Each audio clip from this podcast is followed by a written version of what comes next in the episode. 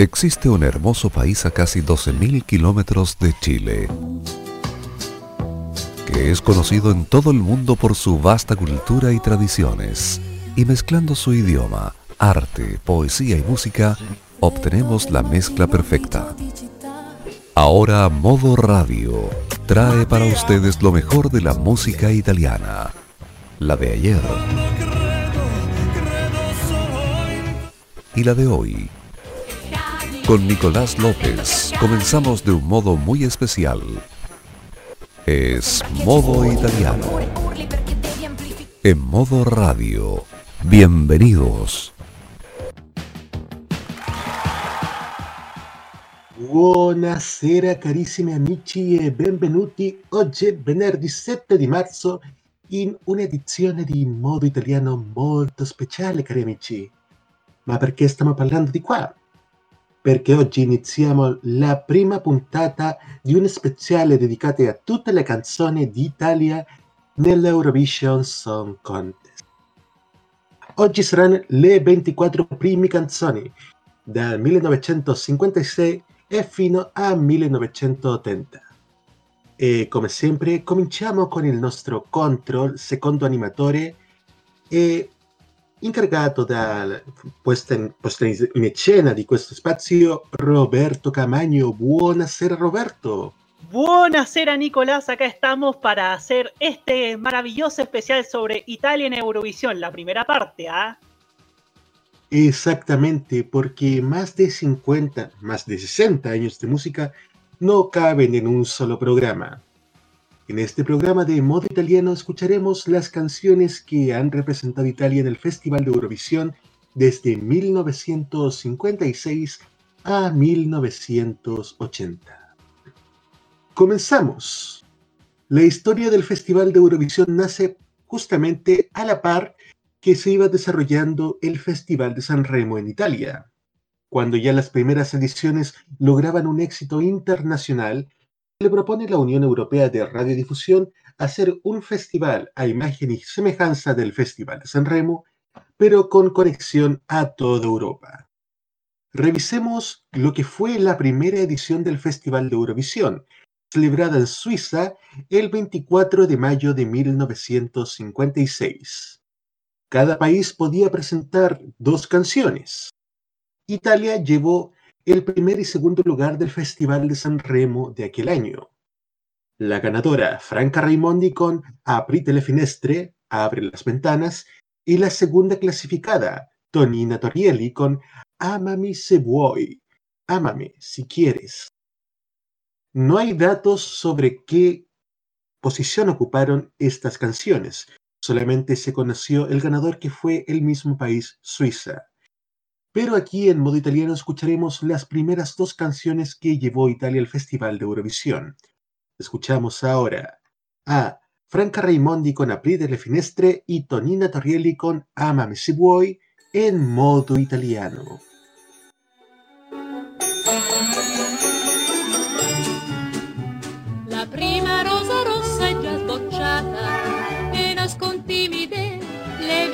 mammole. Ormai la prima rondine è tornata, nel cielo limpido comincia a volteggiare, il tempo bello viene ad annunciare. Aprite le finestre al nuovo sole, è primavera, è primavera. Lasciate entrare un poco d'aria pura, con il profumo dei giardini e prati in fiore aprite le finestre ai nuovi sogni, bambine belle, innamorate. E forse il più bel sogno che sognate sarà domani la felicità. Nel cielo fra le nuvole d'argento, la luna già fissato appuntamento. Aprite le finestre al nuovo sole e primavera festa dell'amore.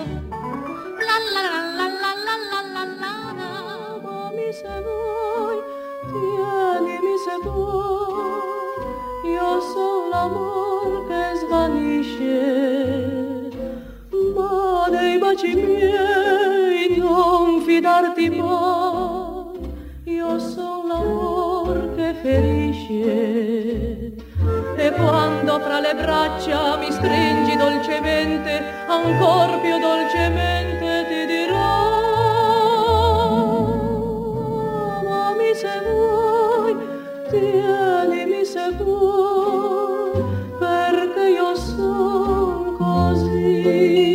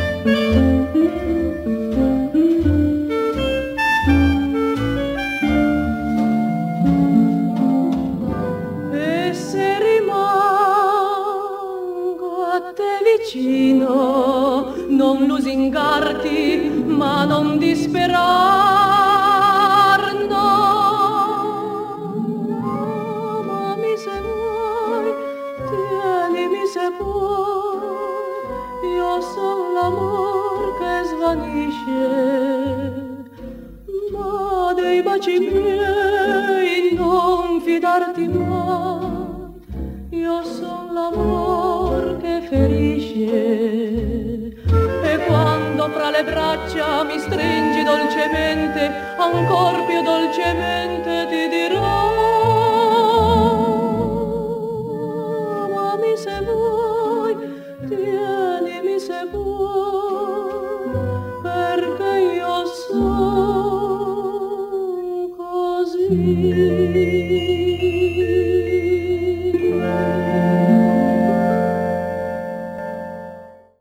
Viajamos ahora a Alemania, a Alemania Occidental, para el 3 de marzo de 1957, la segunda edición del Festival de Eurovisión. En estos años todo es más experimental. No existía el límite de los tres minutos por canción. De hecho, había un límite recomendado, pero no vinculante, de 3 minutos con 30. Sin embargo, la canción italiana pasó por todos estos límites, durando 5 minutos con 9 segundos, convirtiéndose en la canción más larga que haya presentado Italia alguna vez en el Festival de Eurovisión. También ganadora del Festival de San Remo. Llegó esta vez al lugar número 6. Nuncio Gallo con corde de la mía guitarra, cuerdas de mi guitarra y lo escuchamos a continuación. Un lo concorde de la mia guitarra en modo italiano.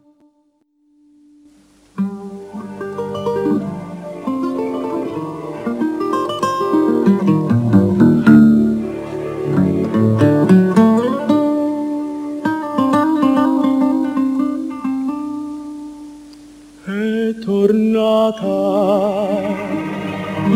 l'hanno accolta le stesse cose, l'hanno attesa le stesse rose, dolce sogno dagli occhi verdi, è tornata ma troppo tardi.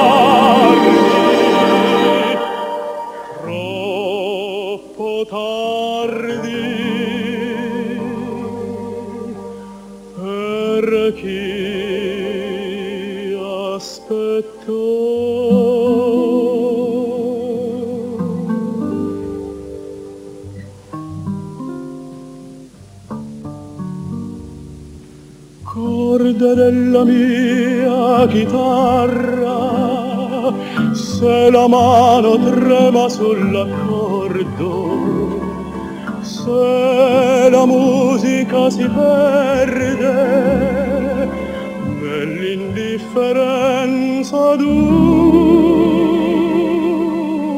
sguardo corde della mia chitarra perché vi fermate, perché non suonate voi sole per me.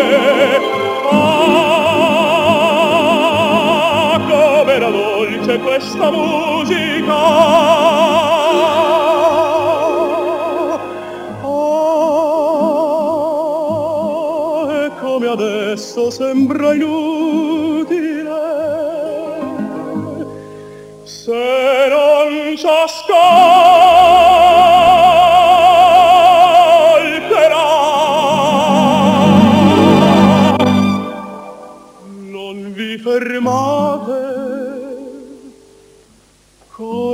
della mia chitarra suonate per me.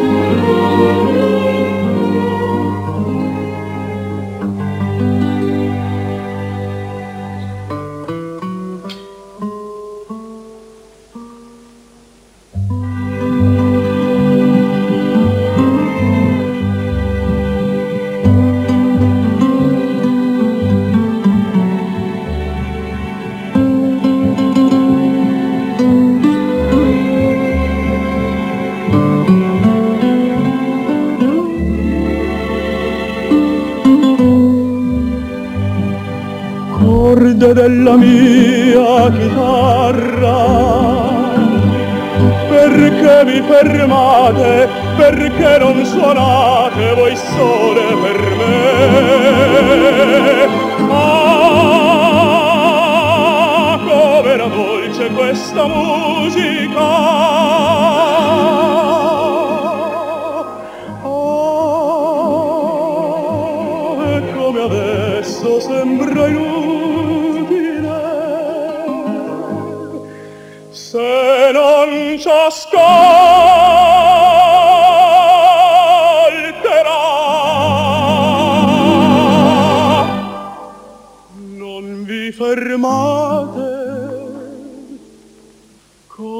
Corde della mia chitarra, suonate per me.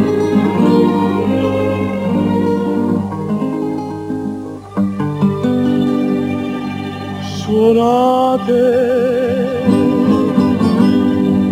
suonate, corde della mia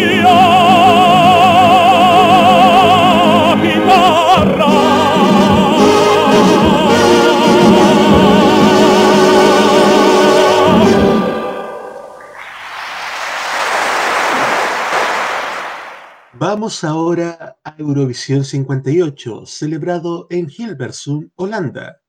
Por primera vez en la historia del festival, el ganador de la edición anterior organizaba la edición presente. Debido a un fallo en la red Eurovisión al principio del festival, la canción italiana interpretada en primer lugar no se pudo ver en algunos países, por lo que una vez que todos los temas habían sido presentados, Domenico Moduño tuvo que interpretarla nuevamente. El ganador de Sanremo 58, Domenico Moduño y Johnny Dorelli, fue con la canción Nel Blu di Pinto di Blu, azul pintado de azul. Domenico Moduño logró la representación internacional de esta canción, que incluso llegó al número uno en las listas de los Estados Unidos y fue galardonada con tres premios Grammy en 1959. Pero para todo el mundo esta canción simplemente será eternamente Volare. Escuchamos a Domenico Moduño con el Blue di Pinto di Blue en modo italiano.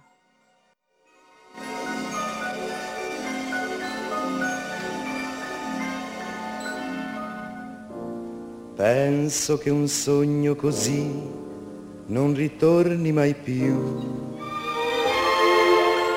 Mi dipingevo le mani e la faccia di blu. Poi d'improvviso venivo dal vento rapito e incominciavo a volare nel cielo infinito volare. Oh, oh, cantare. Oh, oh, nel blu dipinto di blu, felice di stare lassù e volavo, volavo felice più in alto del sole ed ancora più su, mentre il mondo pian piano spariva lontano laggiù. Una musica dolce suonava soltanto per me.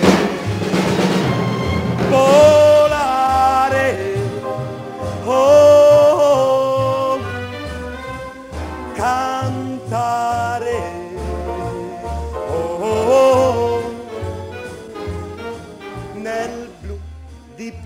dipinto di blu, felice di stare lassù ma tutti i sogni nell'alba svaniscono perché quando tramonta la luna li porta con sé. Ma io continuo a sognare negli occhi tuoi belli, che sono blu come un cielo trapunto di stelle. Volare. Oh, cantare. Oh, nel blu degli occhi tuoi blu felice di stare qua giù e continuo a volare felice più in alto del sole ed ancora più su, mentre il mondo pian piano scompare negli occhi tuoi blu. La tua voce è una musica dolce che suona per me. Volare,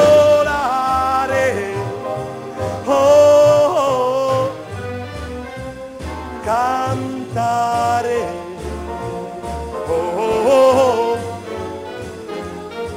nel blu degli occhi tuoi blu, felice di stare qua giù.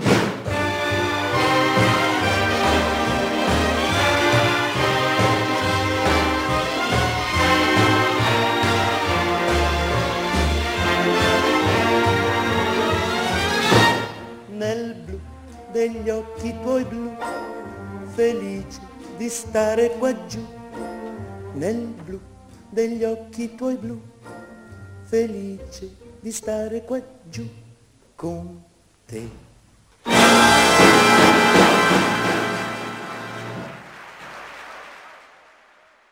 En 1959, la dupla Moduño-Dorelli vuelve a ganar San Remo al igual que el año anterior. Esta vez vuelve Domenico Moduño a Cannes, Francia, para presentar Piove, Ciao Ciao Bambina, donde queda en segundo lugar. Escuchamos entonces a Domenico Moduño con Piove, Ciao Ciao Bambina. Domenico Moduño en modo italiano.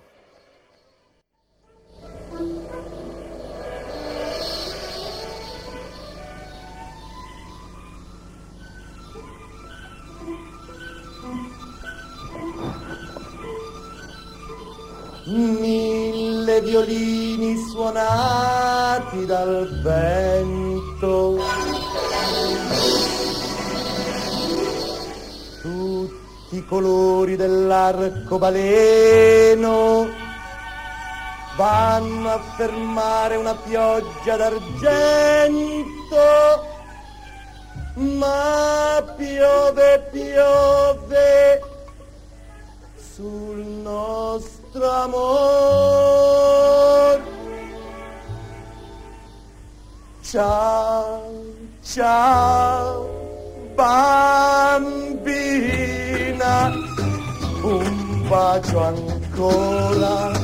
E poi per sempre ti perderò come una fiaba l'amore passa, c'era una volta, poi non c'è più, cos'è che trema sul tuo visino, e pioggia o pianto, dimmi cos'è, vorrei trovare parole nuove, ma piove, piove sul nostro amore.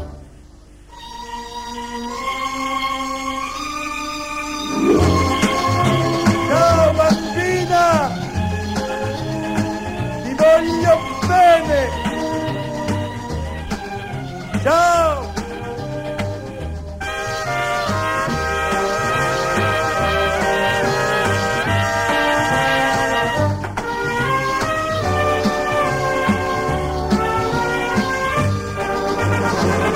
Ciao, ciao bambina, non ti voltare, non posso dirti, rimani ancora. Vorrei trovare parole nuove, ma piove, piove sul nostro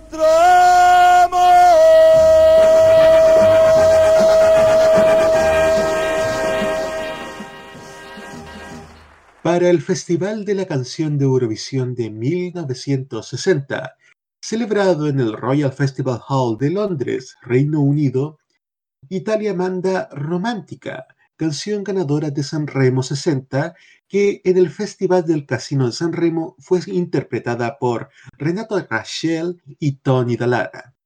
Es el primero quien viaja a Reino Unido a interpretar la canción ganadora de San Remo. Escuchamos a Renato Rachel con Romántica en modo italiano. Tu sei romantica, tu sei romantica, amarti è un po' rivivere.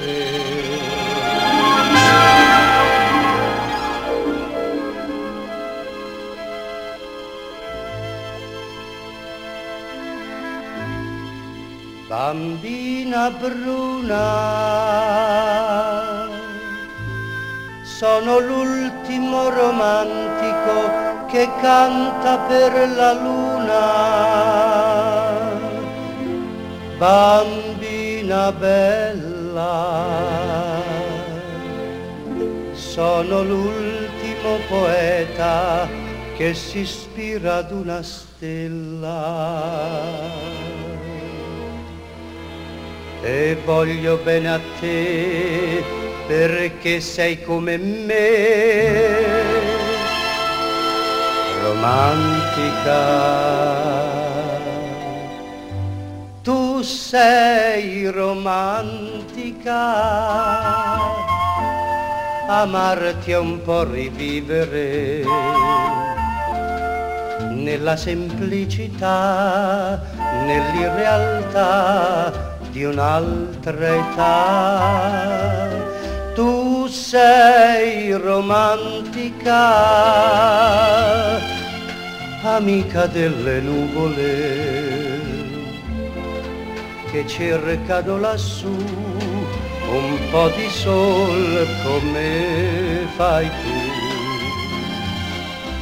Tu sei la musica che ispira l'anima, sei tu il mio angolo di paradiso qua giù ed io che accanto a te sono ritornato a vivere. A ti racconterò, affiderò i sogni miei, perché romantica tu sei.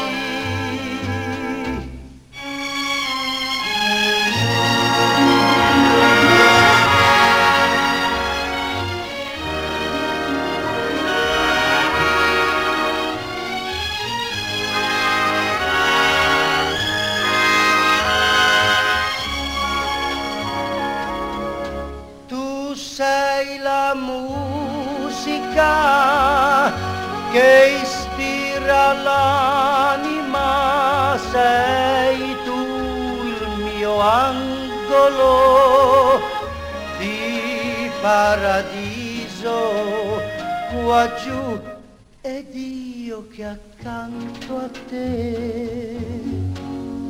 Sono ritornato a vivere a te racconterò, affiderò i sogni miei, perché romantica, perché romantica, perché romantica.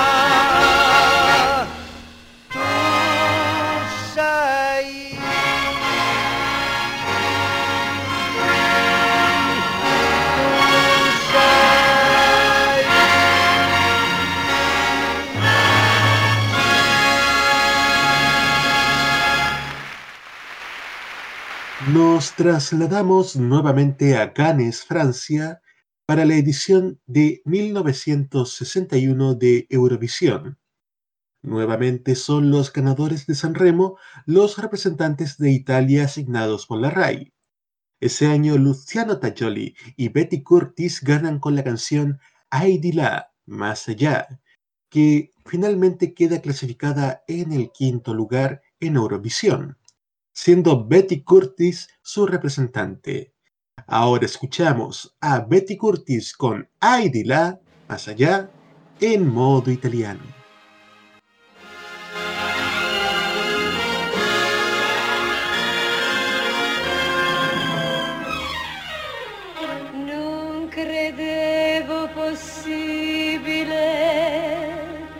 Si potessero dire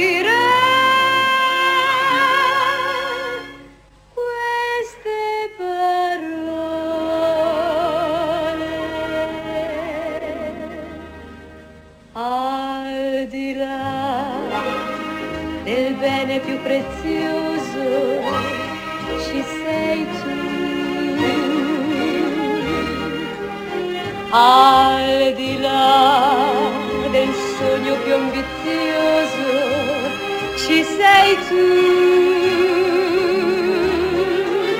Al di là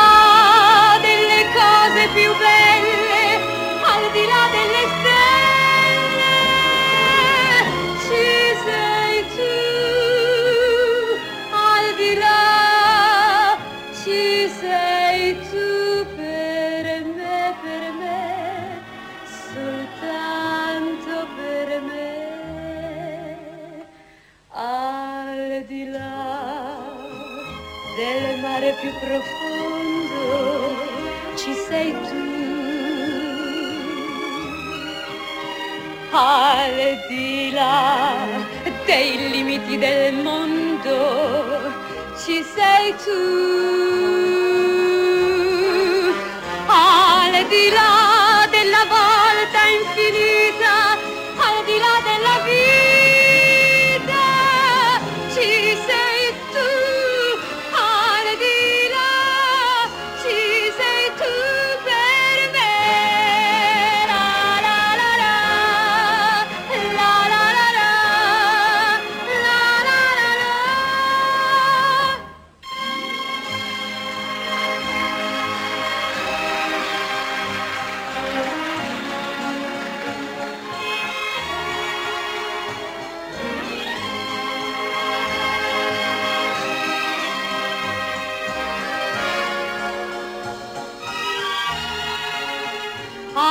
Al di là della volta infinita, al di là della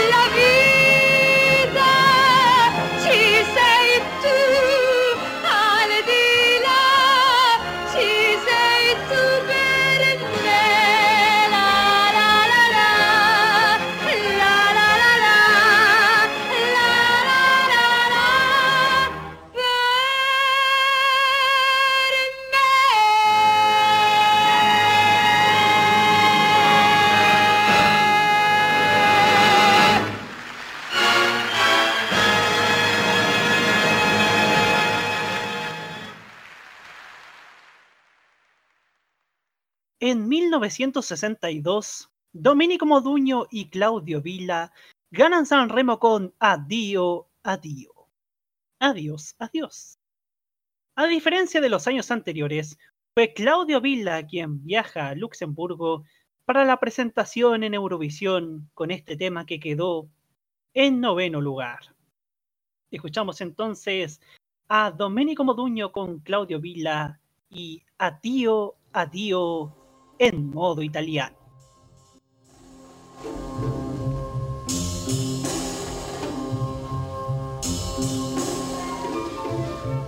I miei sorrisi e i tuoi si sono spenti. Noi camminiamo insieme e siamo soli.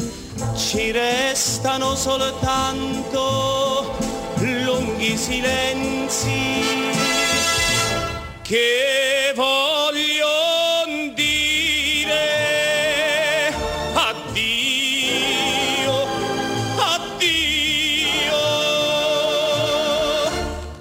Il nostro amore, acqua di mare, è diventata sale. Le nostre labbra inaridite non hanno più parole. Guardami, guardami, lo sai che non è vero,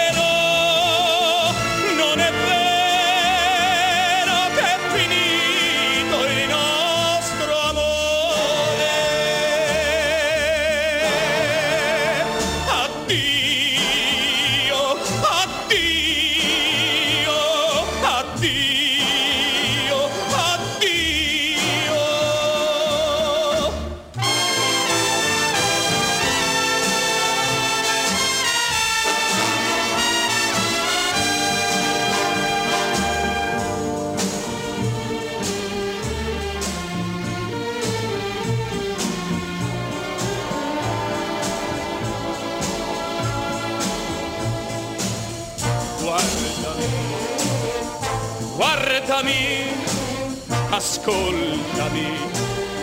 Fermati.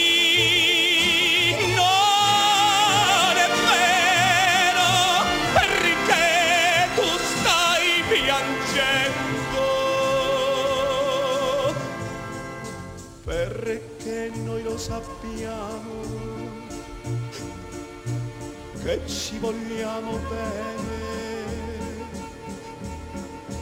che ci vogliamo bene e ci lasciamo. Addio, addio, addio.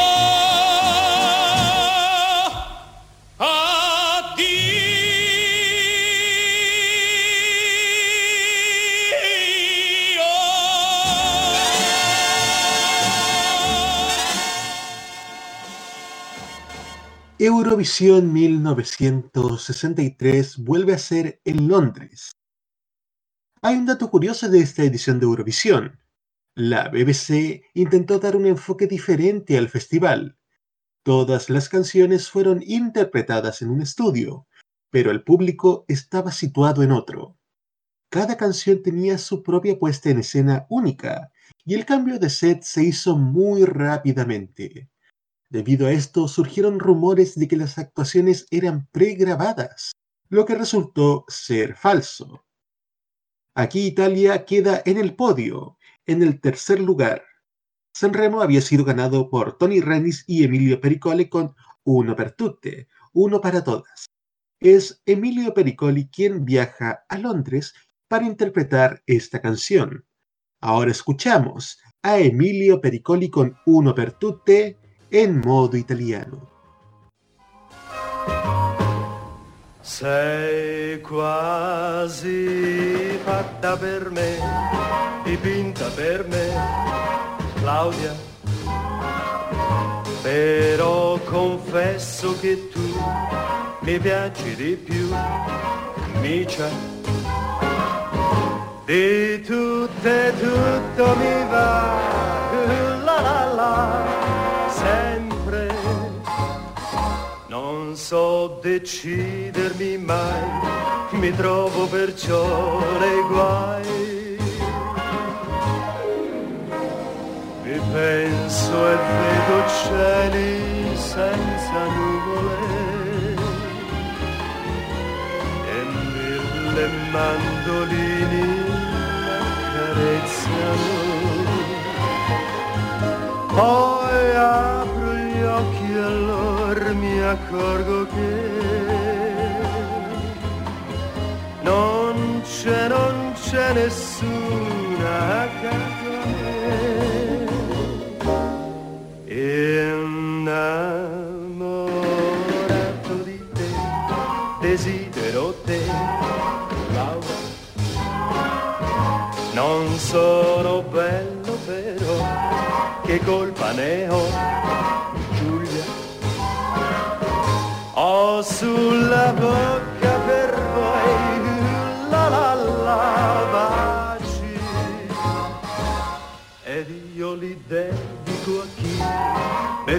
prima dirà di sì.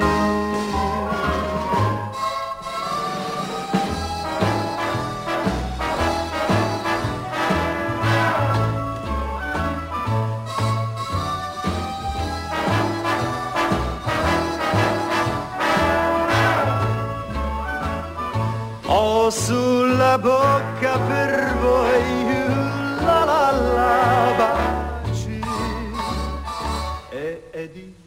li dedico a chi per prima dirà di sì. Ed io li dedico a chi per prima dirà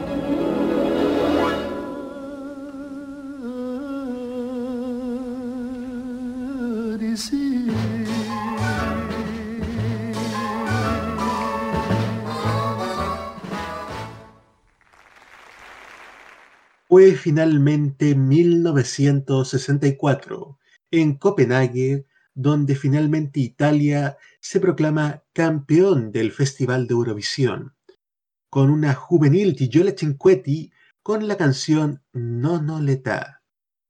También, por primera vez en la historia del festival, se permitió a un intérprete volver al escenario después de su actuación.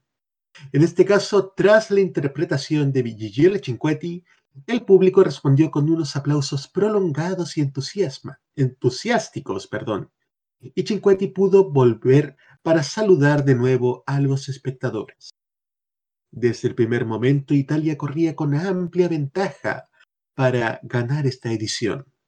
Escuchamos la canción ganadora del Festival de la Canción de Eurovisión 1964. Gigiola Cinquetti con No No l'età, no tengo edad, en modo italiano.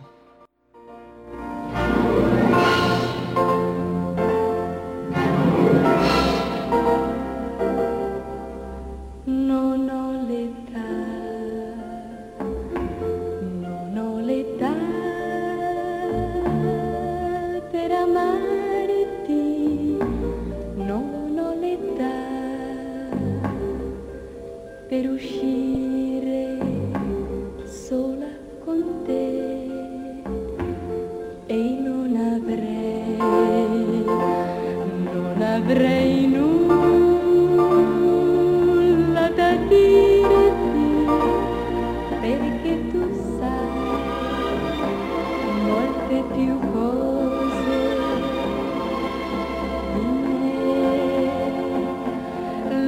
de Dios.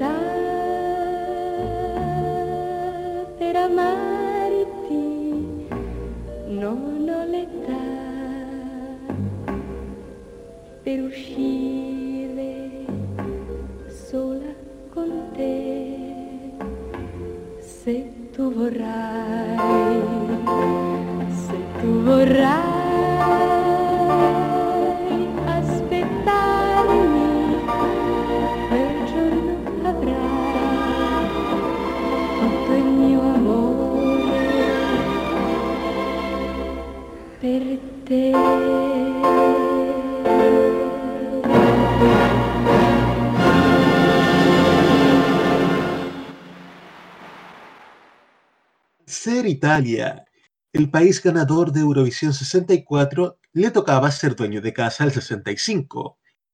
Y fue en la sala de conciertos de la RAI de Nápoles donde se celebra el Festival de Eurovisión 1965. Y los dueños de casa quedan en quinto lugar con la canción de Bobby Solo, Se piangi, se ride, si ríes, si lloras. ¿Y qué les parece si escuchamos al Elvis Presley italiano, Bobby Solo con Se piangi, se ridi en modo italiano? Se piangi, amore, io piango con te perché sono di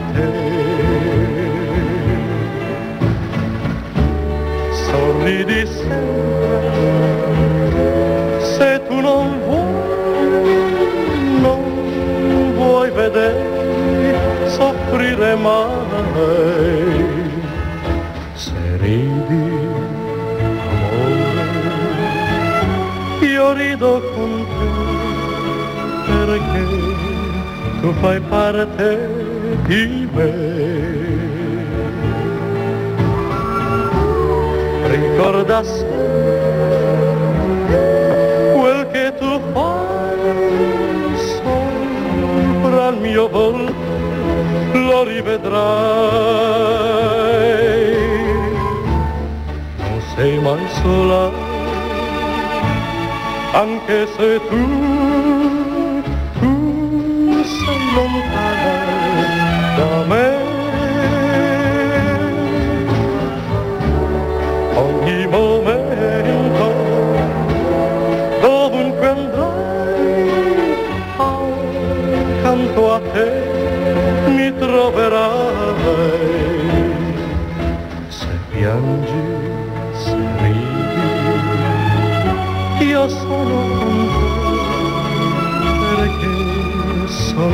sono parte di te.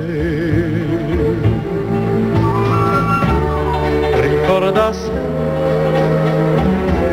quel che tu fai sopra il mio volto, lo rivedrai.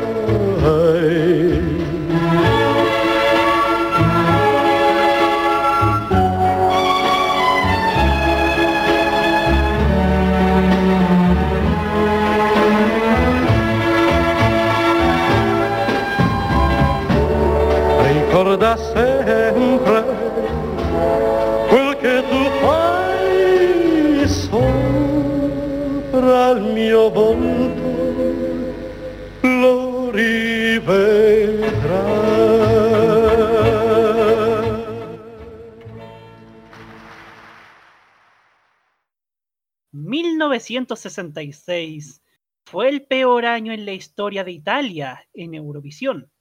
En la edición hecha nuevamente en Luxemburgo, Domenico Modugno, que había representado Italia con éxito en 1958 y 1959, quedó en última posición, la 17, con 0 puntos con Dio come ti amo. Dios como te amo en español. Se dice que durante los ensayos, Domenico Moduño no estaba satisfecho con la orquesta y dejó el escenario enfadado. No se sabía exactamente si iba a interpretar la canción en el festival, pero finalmente lo hizo. Lamentablemente, tras este fracaso, llegó un periodo de malos resultados para el tricolor que se vería reflejado en los años siguientes. Escuchamos entonces a Domenico Moduño con Dio come ti amo en modo italiano. Nel cielo passano le nuvole che vanno verso il mare, sembrano fazzoletti bianchi che salutano il nostro amore.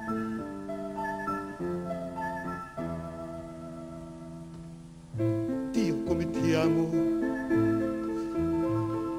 non è possibile avere fra le braccia tanta felicità, baciare le tue labbra che odorano di vento, noi due innamorati come nessuno al mondo. Dio come ti amo, mi viene da piangere in tutta la mia vita. Non ho provato mai un bene così caro, un bene così vero. Chi può fermare il fiume che corre verso il mare? Le rondini nel cielo che vanno verso il sole. Chi può cambiare l'amore? L'amore mio per te. Come ti amo.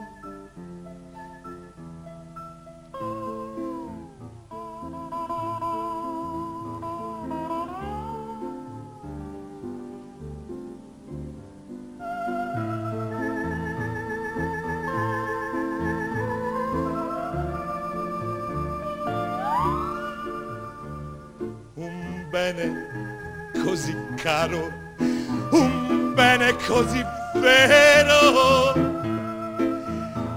Chi può fermare il fiume che corre verso il mare?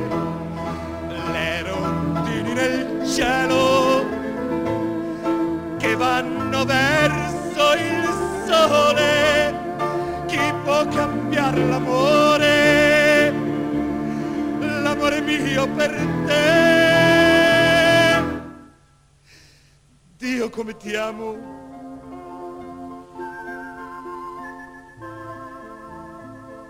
Dio come ti amo.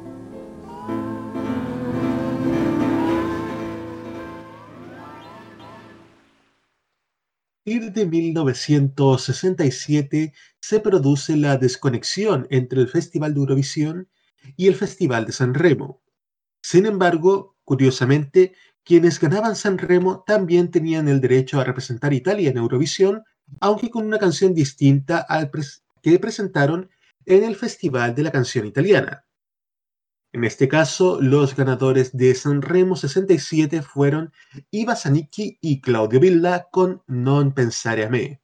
Pero fue Claudio Villa quien representó a Italia en Eurovisión aquel año 67 con otra canción. En la edición celebrada en Viena, Claudio Villa presentó Amore non andare più lontano, que llegó a la posición número 11. Escuchamos ahora a Claudio Villa con Non andare più lontano en modo italiano.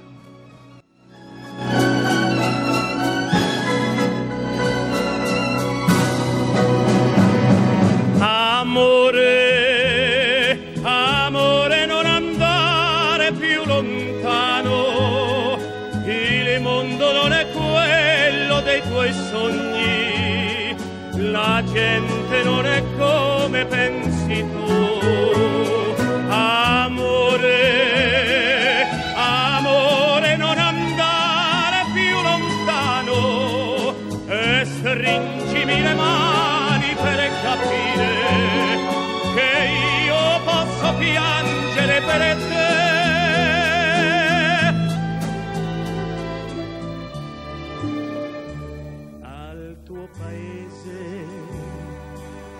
la terra è sempre umida di nebbia e le persone sono tutte uguali, non hanno tanti sogni come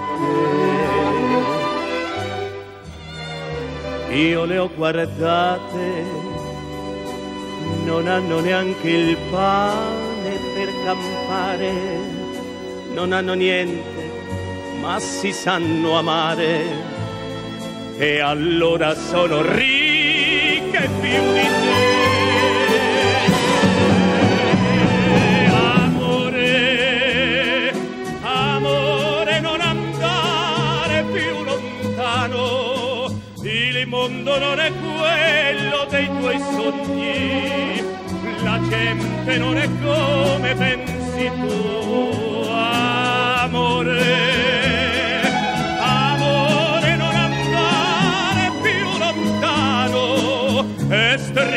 stringimi le mani per capire che io posso piangere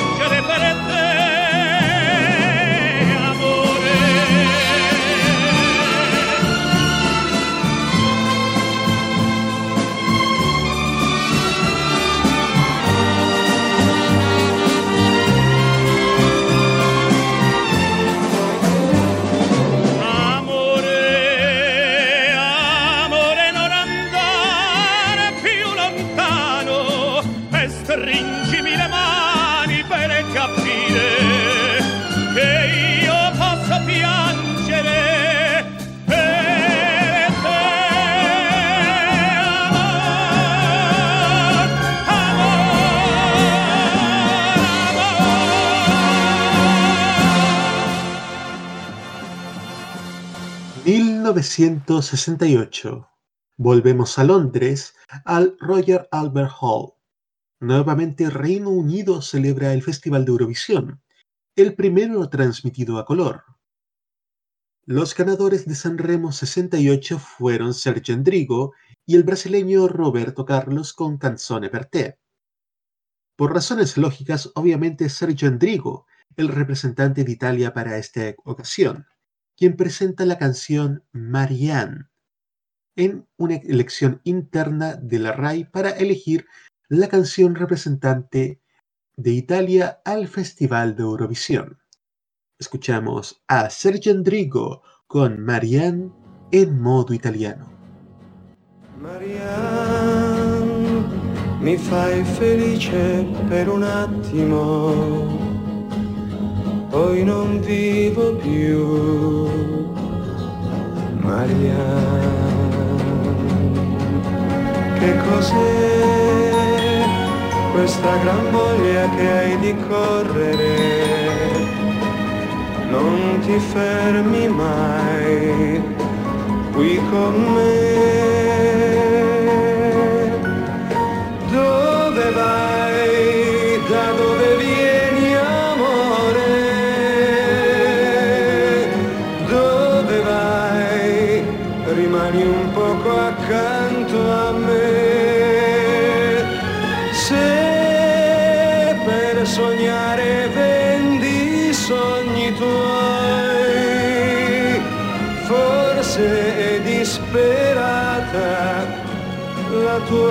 Gioventù.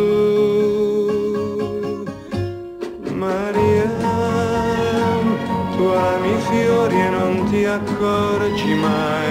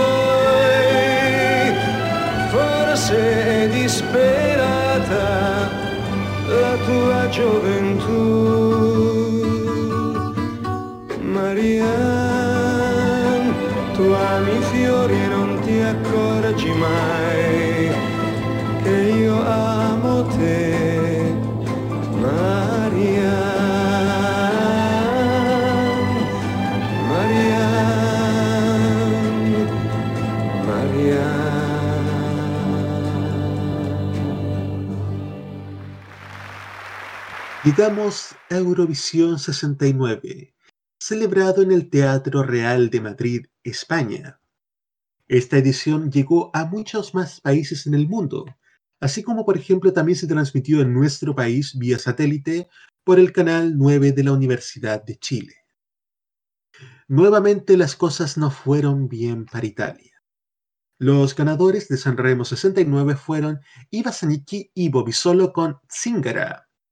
Y fue Iva Zanicki quien representó a Italia en el Festival de Eurovisión con la canción Due grosse lagrime bianche, dos grandes lágrimas blancas, que alcanzó la posición número 13. Escuchamos a continuación a Iva Zanicki con Due grosse lagrime bianche en modo italiano.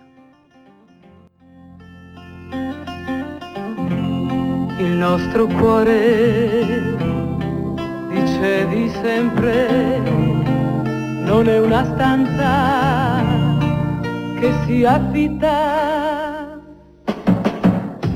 Noi ci lasciamo, la stanza è vuota, la porta aperta resterà.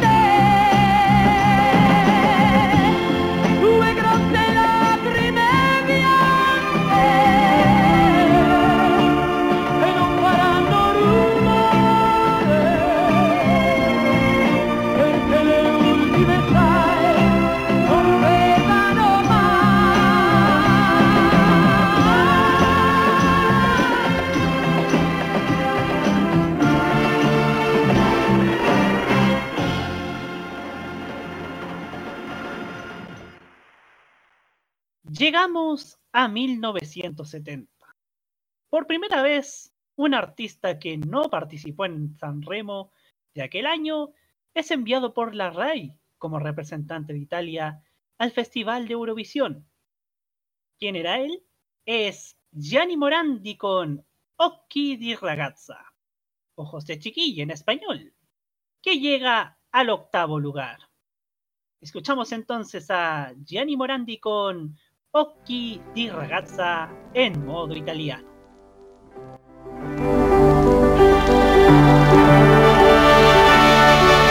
Occhi di ragazza, quanti cieli, quanti mari che mi aspettano. Occhi di ragazza, se vi guardo vedo i sogni che farò. Insieme per un viaggio, per città che non conosco. Quante primavere che verranno, che felici ci faranno, sono già negli occhi tuoi occhi di ragazza io vi parlo con silenzi dell'amore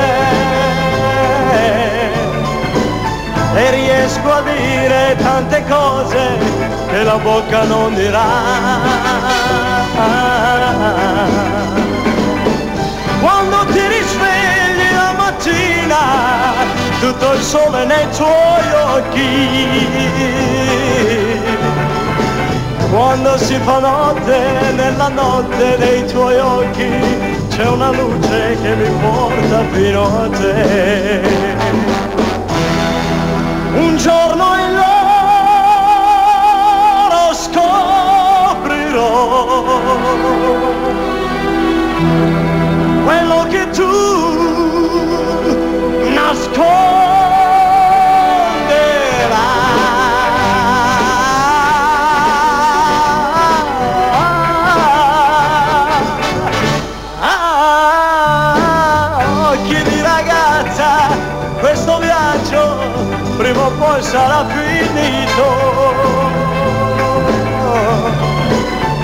Una spiaggia vuota senza mare, io dovrò vedere il volo.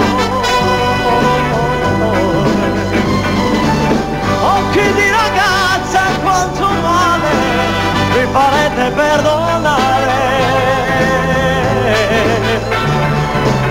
L'acqua di una lacrima d'addio sarà l'ultimo regalo che da voi riceverò. L'acqua lacrima regalo che da voi riceverò.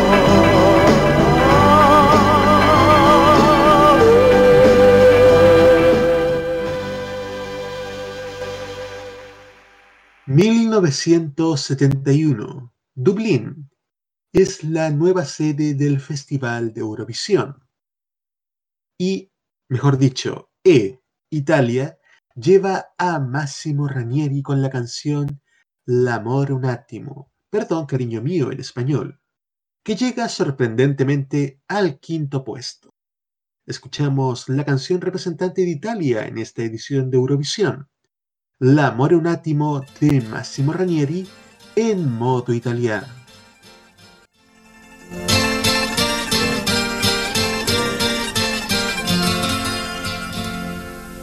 Ciao, perdono amore mio, stasera scrivo a te l'ultima lettera.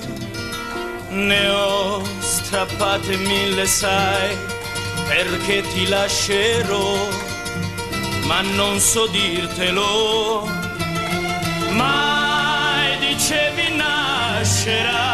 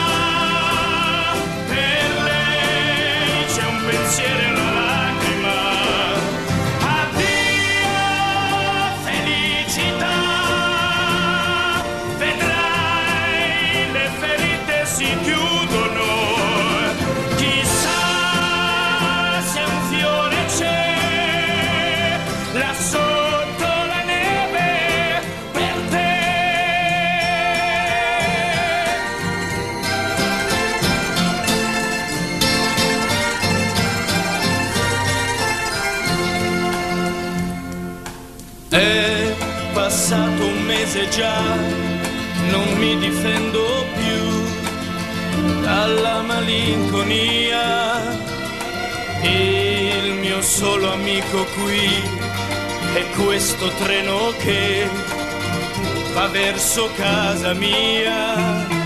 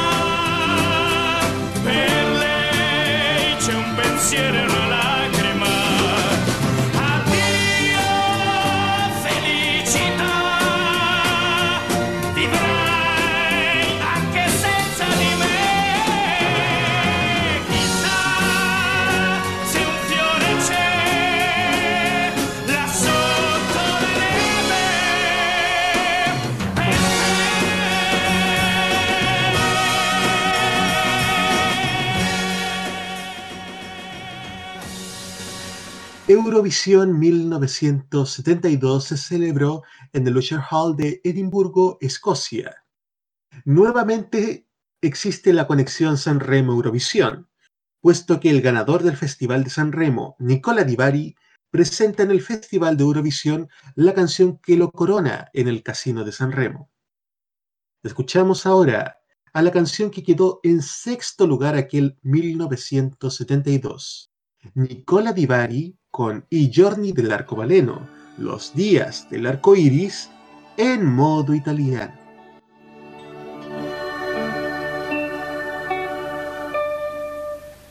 Erano i giorni dell'arcobaleno, finito l'inverno, tornava il sereno. E tu con negli occhi la luna e le stelle, sentivi una mano sfiorar la tua pelle.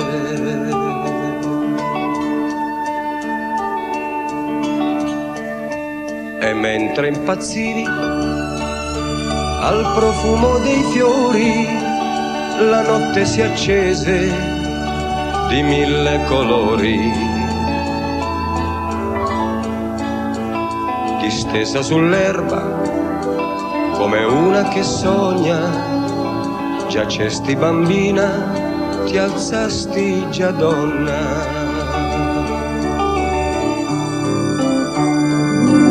Tu adesso ti vedi grande di più, sei diventata più forte e sicura, è già iniziata la dolce avventura. Ormai sono bambine le amiche di prima che si ritrovano in gruppo a giocare e sognano ancora su un raggio di luna. Vivi la vita di donna importante perché a 16 anni ti senti già grande. ma un giorno vedrai che ogni donna è matura all'epoca giusta e con giusta misura e in questa tua corsa incontro all'amore ti lascia alle spalle il tempo migliore.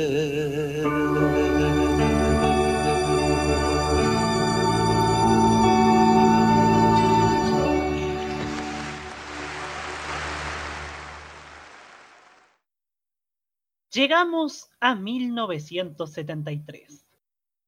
Nuevamente Luxemburgo, donde Mocedades se lució con Eres tú. Pero también Italia prueba suerte nuevamente con Massimo Ranieri y Quizará con Te, quien contigo esté, quien llega a la posición número 13. Escuchamos entonces a Massimo Ranieri con Quizará con Te. Massimo Rainieri en modo italiano. Come al nostro primo appuntamento un anno fa. Oggi aspetto un'altra e tutto si ripeterà.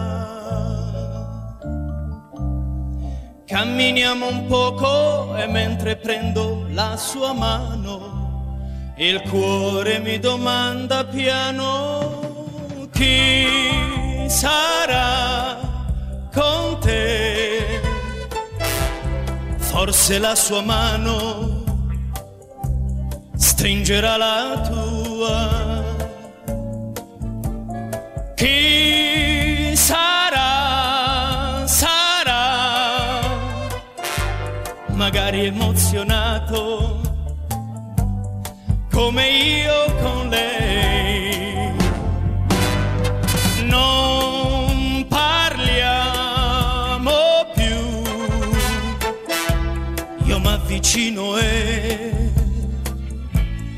Sfioro le sue labbra, ma penso a chi sarà con te. Lucide vetrine, specchi per gli innamorati. Cinema da pochi soldi, strade sconosciute. Lei che ti assomiglia un poco, il fuoco si riaccende, ma un po' di nostalgia mi prende. Chi sarà con te? Chi ti stringerà forte come me?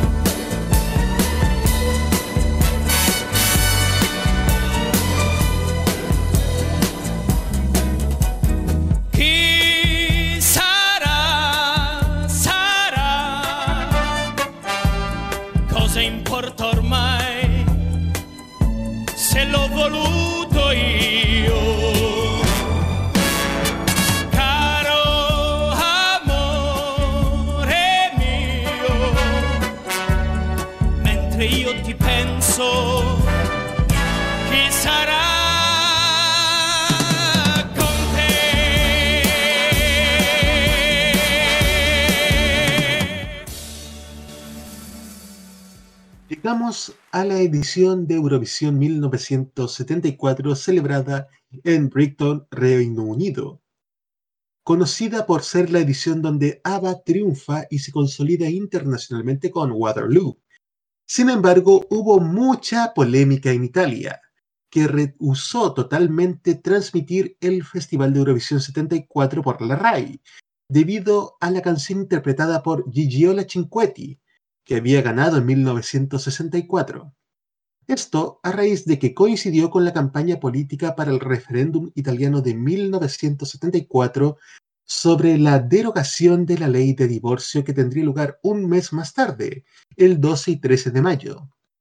A pesar de que Eurovisión ocurriría más de un mes antes del día de la votación, y a pesar de que Gigiola Cinquetti alcanzó el segundo lugar en esta ocasión, los censores italianos se negaron a permitir que el festival y la canción fueran vistas o escuchadas. Los censores de la RAI sentían que la canción titulada Sí y que contenía repetidas veces esta misma palabra podría ser acusada de ser un mensaje subliminal y una forma de propaganda para influenciar el voto del público italiano hacia el sí en el referéndum. La canción permaneció censurada en la mayor parte por la televisión y la radio italiana por más de un mes. Finalmente, los partidarios del no se alzaron con la victoria llegando a conseguir el 59,30% de los votos, con lo que el divorcio siguió siendo legal en Italia. Meses después, Italia retransmitió en diferido esta final, donde Gigiola Cinquetti quedó en segundo lugar. Desgraciadamente, no se aprovechó bien esta ocasión para poder realzar el segundo lugar de Gigiola Cinquetti. Escuchamos nuevamente a Gigiola Cinquetti con Sí en modo italiano.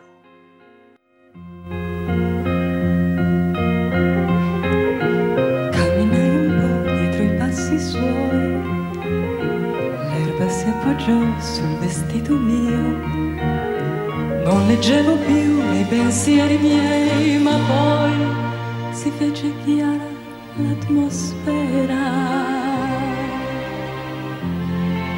E dovevo dirgli sì. Sì, la mia mente disse sì, per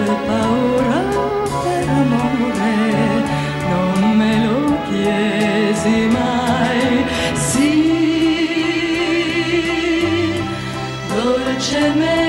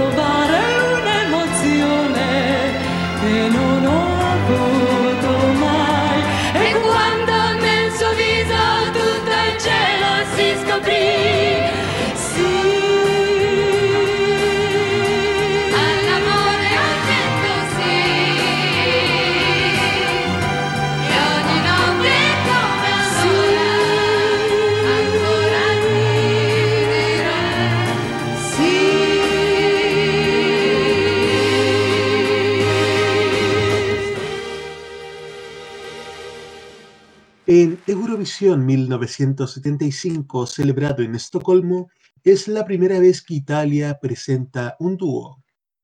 Uno de aquellos dúos que en esa época se reconocía como Milk and Chocolate o Milk and Coffee, aunque esto también puede tener cierta connotación algo racista. Es el dúo de Wes y Dori Grezzi que presenta Era, canción que lleva al tercer lugar a Italia. Escuchamos ahora a Wes y Dori Grezzi con Era en modo italiano.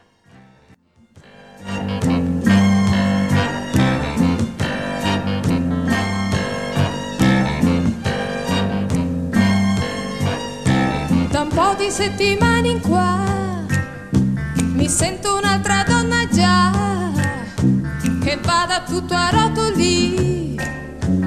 Ora, ci sono io. Amore, sono tutto tuo. E sembra quasi un secolo. Quando far l'amore era baciarsi al cinema.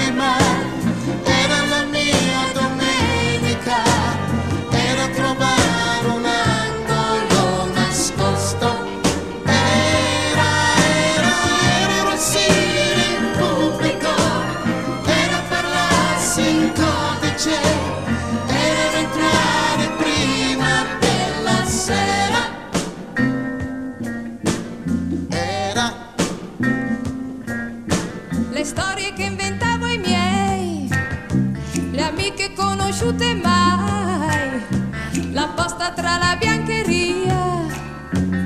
Era, ora, ora, ora sfida il mondo io.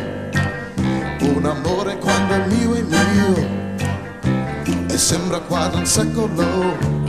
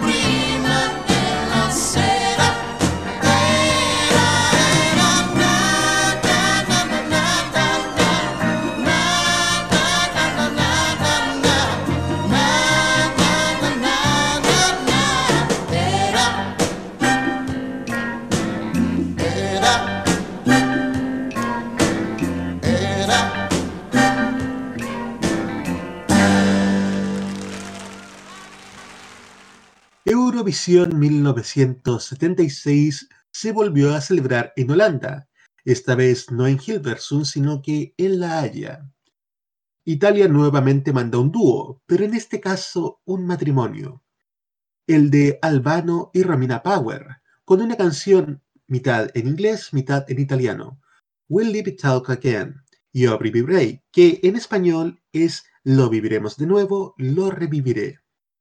Un dato curioso es que a Albano se le olvidó un verso de la canción en pleno directo y se puso a tararear. Aún así, la canción llegó al séptimo lugar este año. Escuchemos ahora el tarareo de Albano y Romina Power con Will Live, con Will Live It All Again en modo italiano.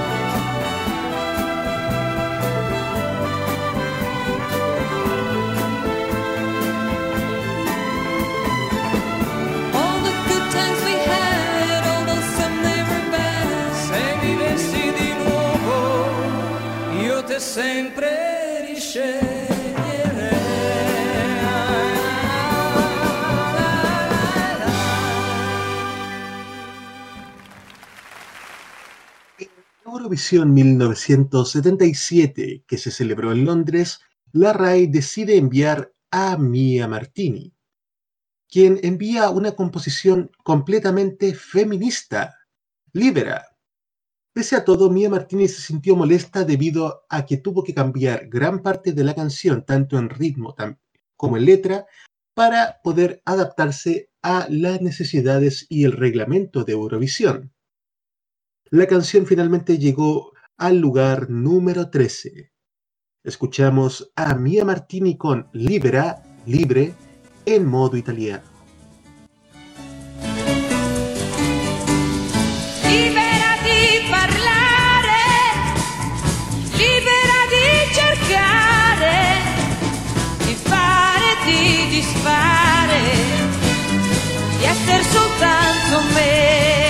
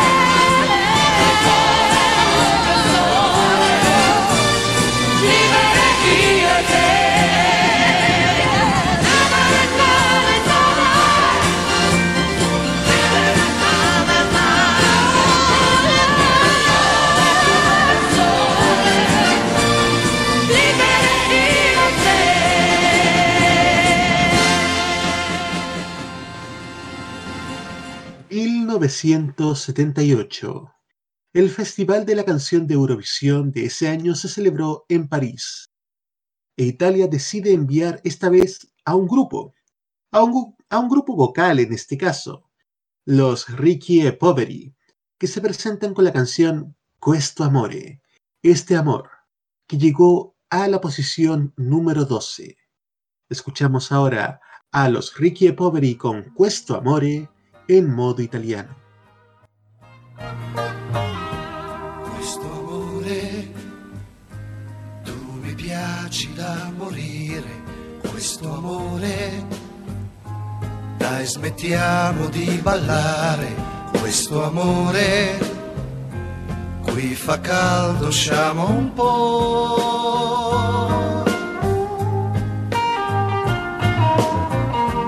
Questo amore, io domani lavoro, io nemmeno. La tua bocca sulla mia, che fatica andare via, cominciava così, così con niente.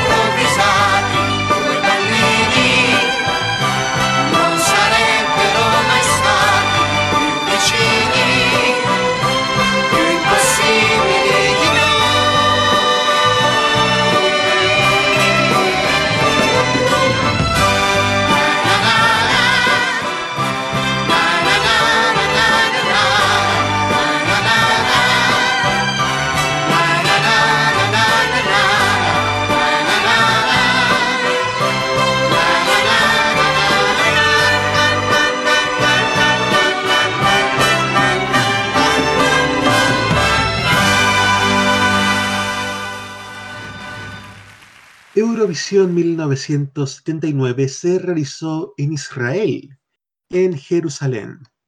Italia nuevamente envía a un grupo, al grupo genovés Mattia Bazar, que presenta Rayo di Luna, que llegó a la posición número 15. Pese a la mala posición de Mattia Bazar, hay un hecho importante que destacar. Fueron el primer grupo en la historia de Eurovisión que actuó sin el acompañamiento de orquesta, siendo solamente los instrumentos del propio grupo los que musicalizaron la canción. Escuchamos ahora a Matías Pasar con Raggio di Luna, Rayo de Luna en modo italiano.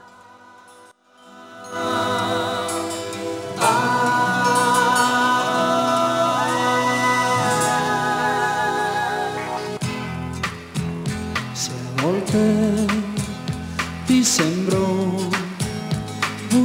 bugiardo, non sai, c'è un mondo sincero che non mente mai quando un raggio di luna tra il cielo e le stelle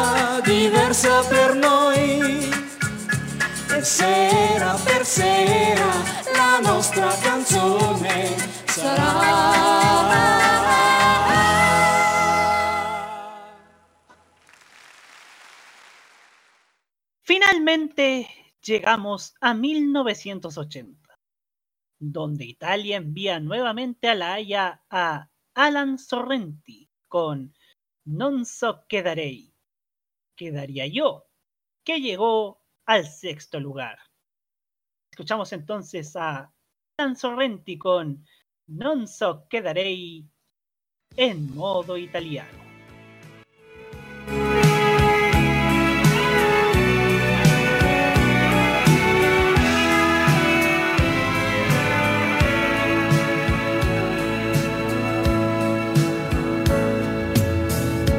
Se ti perdo, non so che fare. Ricorderò sempre ogni piccolo istante vissuto con te. Le mie mani sono vuote,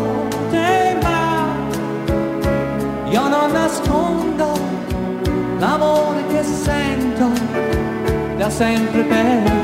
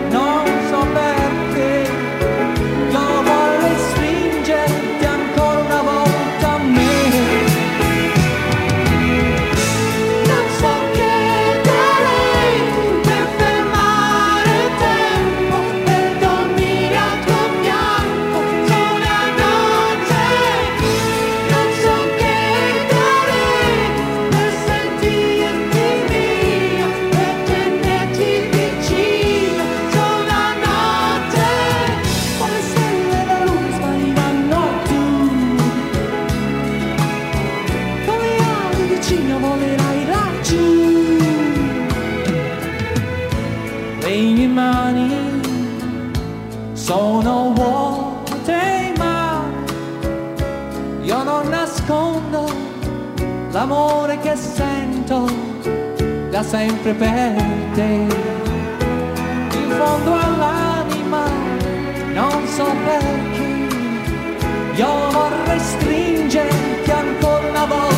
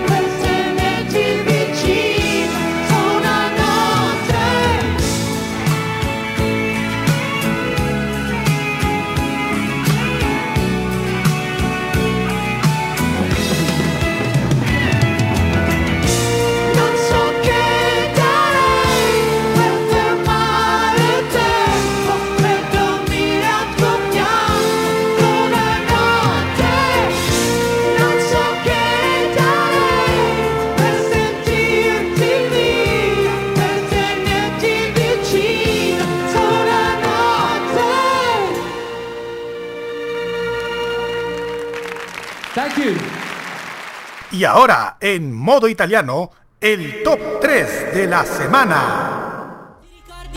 Baja al número 3 Madame con su álbum Madame y Boche.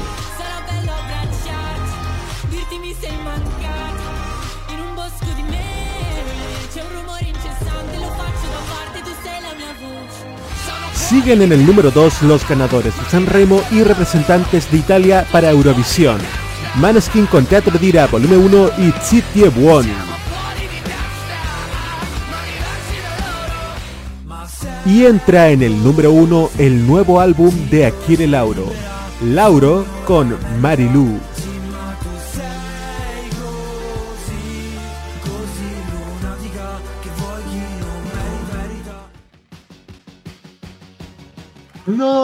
¿Por qué lo cortaron? Estaba muy bueno el tema de Aquile Lauro.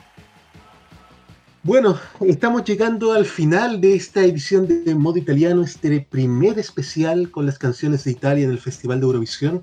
Oye, se nos hizo bastante corto, Roberto, ¿no te parece? Sí, fue bastante corto, pero también bastante entretenido, sobre todo la historia de, de Eurovisión 74. La próxima semana tendremos más historias, de hecho, Roberto, desde el 83 hasta la que todavía no se escribe, la del 2021. Y aprovechamos de saludar a alguien que estuvo todo este rato con nosotros, aunque ustedes no escucharon su voz. Es nada menos que el panelista de la cajita, Uro, Hugo Cares Navarro. Buonasera, Hugo. Buonasera, mi amici. Eh, buonasera a, tut- a tutti. Eh, bueno, eso es nomás lo que puedo hablar en, en italiano. Estoy aquí presente acompañando este muy lindo programa sobre el principal certamen musical de Europa y por supuesto un, papi- un país fundamental en el desarrollo de la música europea como es Italia.